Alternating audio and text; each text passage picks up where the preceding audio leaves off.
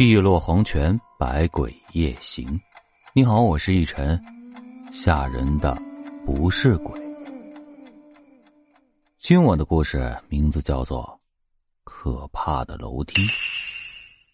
那天啊，我跟三个小伙伴一起出黑板报，忙到最后呢，已经是晚上七八点钟了。整个学校就只剩下我们几个了。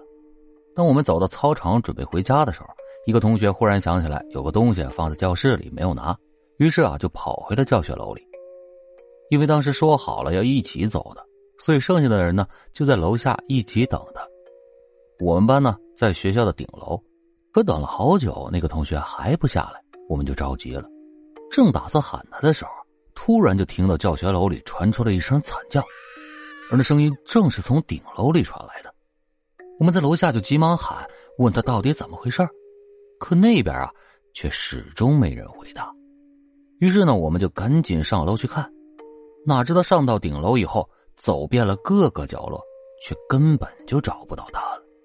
当时啊，学校里的老师全都走光了，于是呢，我们就只好下楼去找看门的大爷帮忙。可这个时候啊，怪事就发生了。我们在下楼的时候走得非常的慢，我明明记得我们的教学楼一共就只有五层。可当时给我们的感觉就好像是走了二十多层一样，那楼梯就一直的走不完。等我们几个都意识到这点的时候，就开始变得着急起来，而越急，我们的脚步就走得越快。可走得越快，就越是到不了一楼。如此的循环往复了几次，但每次下到一层再往下看的时候，我们却始终还是待在五层楼的高度。这个时候，有个同学就弱弱的提议说道：“要不要我们换另外一边楼梯走走看啊？”我立马就反应过来，他说的呀是学校的那个外露的那个防火楼梯，男孩子们经常会偷跑去那里玩的。虽然觉得这个建议很是不靠谱，但当时遇到这么奇怪的事儿，也只好死马当活马医了。可让我没想到的是，真的居然就这样下来了。因为防火梯最后一层是悬空的，必须得跳下来。当时因为这个，还把我的裤子给划烂了。下来之后呢，我们几个人就急忙跑去看门大爷那里找他帮忙，打电话给失踪同学的家长。可当电话接通的那一瞬间，我们都没有想到，接电话的人就是那个同学本人。他说他还觉得很奇怪，明明说好了我们大家一起走，可下到楼梯底下。